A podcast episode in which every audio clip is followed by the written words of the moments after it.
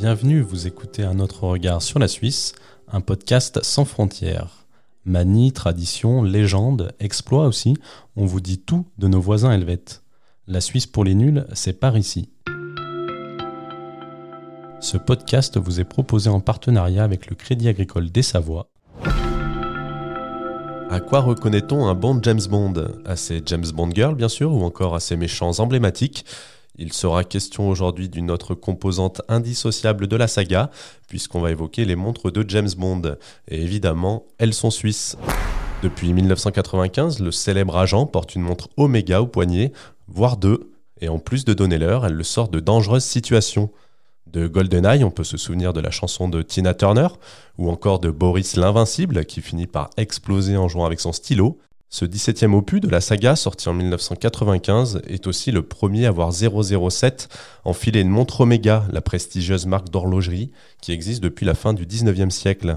Dans Mourir peut attendre, le dernier Bond sorti fin 2021, Daniel Craig, qui joue l'agent secret issu des rangs de la marine anglaise, arbore la nouvelle Seamaster et a même participé à sa réalisation, alors que c'est la première fois qu'une édition 007 est conçue. L'acteur la voulait légère, d'inspiration rétro, mais elle recèle aussi des clins d'œil à l'histoire de la saga. Sur le fond du boîtier, par exemple, toute une série de chiffres a été gravée. Le 0552 est le code du personnel de la marine britannique. On retrouve euh, évidemment le 007, indissociable de Bond, ou encore le 62, comme l'année de production du premier James Bond, James Bond 007 contre Dr. No. Dans l'histoire de la saga, les montres de l'agent secret ne sont pas là simplement pour donner l'heure, le placement de produits va plus loin en leur conférant une importance pour sortir Bond de périlleuses situations. Dans GoldenEye, Pierce Brosnan se sert ainsi de sa montre comme d'un laser. Dans Moonraker, la montre explose pour libérer l'agent joué par Roger Moore. Plus près de nous, dans Spectre, elle se mue aussi en un agent explosif pour éviter à 007 la torture. La saga entretient ainsi une histoire particulière avec les marques d'horlogerie suisses depuis ses débuts. En 1962, pour le premier, Sean Connery porte ainsi une Rolex Submariner.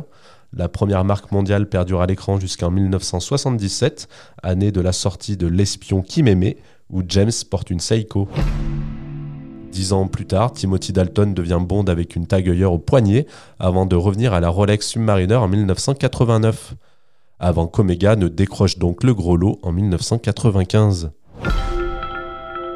Vous venez d'écouter un autre regard sur la Suisse, un podcast du Messager. Dans notre prochain épisode, nous reviendrons sur les dessous d'un tube de Queen, né dans la tête de Freddie Mercury au bord du Léman à Montreux. D'ici là, vous pouvez suivre l'actualité au Savoyard et transfrontalière sur le messager.fr.